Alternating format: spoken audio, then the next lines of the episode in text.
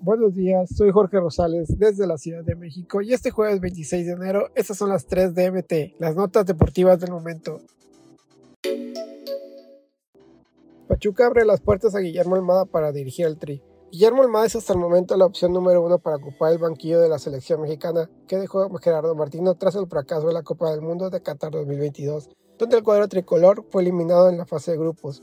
Y pese a que el entrenador Charrúa, actual campeón de la Liga MX, tiene contrato con el Club Pachuca, el presidente del equipo de Alguense, Armando Martínez Patiño, habló con medio tiempo y aseguró que en caso de que el interés de la Federación Mexicana de Fútbol se haga realidad y exista una oferta, apoyarán a Guillermo para que cumpla su sueño de dirigir una selección y como la posibilidad de experimentar un mundial. Martínez Patiño dijo que hasta el momento no han tenido comunicación con la Federación Mexicana de Fútbol y saben del interés que existe por lo que ha salido en los medios de comunicación. Dijo que ellos están contentos con el gran trabajo de Almada, pero que tendrán apertura para analizar cualquiera de las propuestas. Estrada y Morales, las llaves que destraban llegada de Radamel Falcao Cruz Azul. Cruz Azul está buscando un nuevo delantero a lo que resta del mercado de fichajes invernal y por ello se interesó el colombiano Radamel Falcao, quien milita en el Rayo Vallecano desde 2021, pero aún tiene temas que resolver para su llegada.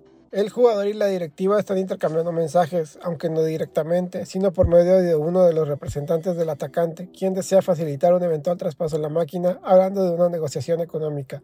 El gran pero de la operación es que Cruz Azul no tiene libre plazas de extranjero, al ya tener ocupados los 10 que permite la Liga MX, por ello tendrá que acomodar al ecuatoriano Michel Estrada o al chileno Iván Morales. Pocho Guzmán pondrá fin a la rotación del gafet de capitán en Chivas. Atrás quedó la idea de que en Chivas solo hay un capitán, ya que en los últimos dos años el gafete se lo han rotado de gran manera en el cuadro de tapatío. Hasta siete jugadores son los que han portado la cinta en duelo de liga. Jugadores jóvenes, consolidados, canteranos y hasta no canteranos han comandado la capitanía del rebaño sagrado, dejando en claro que la cinta dejó de ser exclusiva. Los últimos casos permanentes en esta distinción son Héctor Reynoso, Omar Bravo y Ramón Morales. Así al menos ha sido la gestión de Mori Vergara como presidente y dueño de Chivas, ya que los técnicos elegidos para dirigir al Guadalajara han preferido no tener un solo capitán. Y por eso hay torneos en los que hasta tres jugadores han portado la cinta. Tras Jesús Molina, quien fue el último capitán con una gestión larga, le siguieron Isaac Grisola y Jesús Sánchez.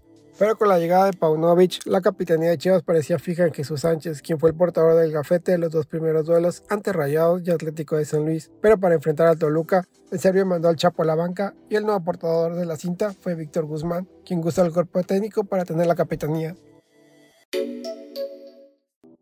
Estas fueron las tres de MT. No olvides suscribirte para recibir la información deportiva más relevante del momento. Esta y todas las noticias las puedes encontrar en mediotiempo.com y en todas sus redes sociales.